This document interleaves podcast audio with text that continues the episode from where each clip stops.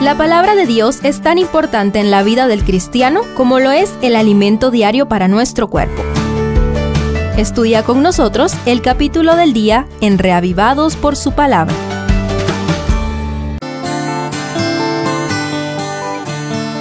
Marcos 1 da inicio al segundo evangelio, donde Jesús es un hombre de acción, un verdadero guerrero celestial.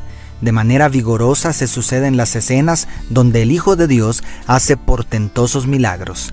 ¿Qué actos poderosos encontramos en este Evangelio escrito para nosotros los gentiles? Primero, predica el Evangelio. Después de introducirnos con una breve descripción del ministerio de Juan el Bautista en los versos 1 al 8, e inmediatamente después de su bautismo y preparación en el desierto, según los versos 9 al 12, después que Juan fue encarcelado. Enseguida Jesús viene a Galilea y lo primero que Marcos dice es que Jesús predica el Evangelio del reino de Dios. Declara el verso 14. Segundo, llama discípulos.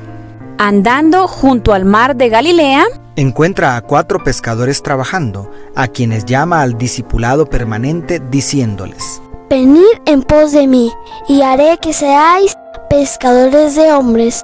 Según el verso 17. De esta manera reúne a los primeros hombres de su ejército. Tercero, enseña con autoridad. Luego entran a Capernaum y por varios sábados enseñan de tal manera que se admiraban de su doctrina, porque les enseñaba como quien tiene autoridad y no como los escribas. Dice el verso 22. Eran irresistibles sus penetrantes palabras y su magistral uso de las escrituras. Cuarto, libera endemoniados. Allí mismo, en la sinagoga, aparece un endemoniado diciendo a gritos, Ah, ¿te tienes con nosotros, Jesús Nazareno? ¿Has venido a destruirnos? Sé quién eres, el santo de Dios. Según el verso 24.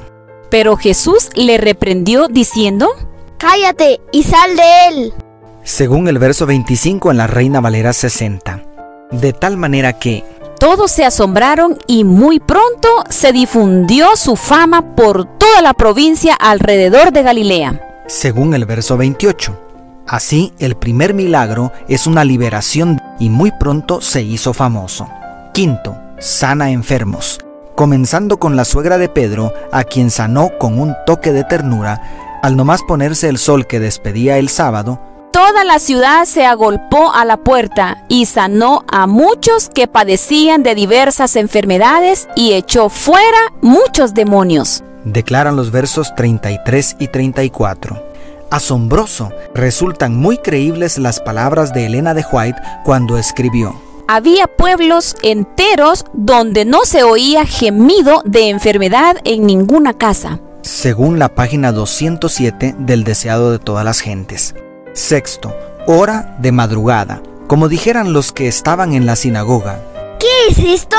¿De dónde venía tanto poder? Definitivamente Jesús es Dios, pero, un momento, ¿no había renunciado a su poder divino al hacerse de la misma carne que nosotros?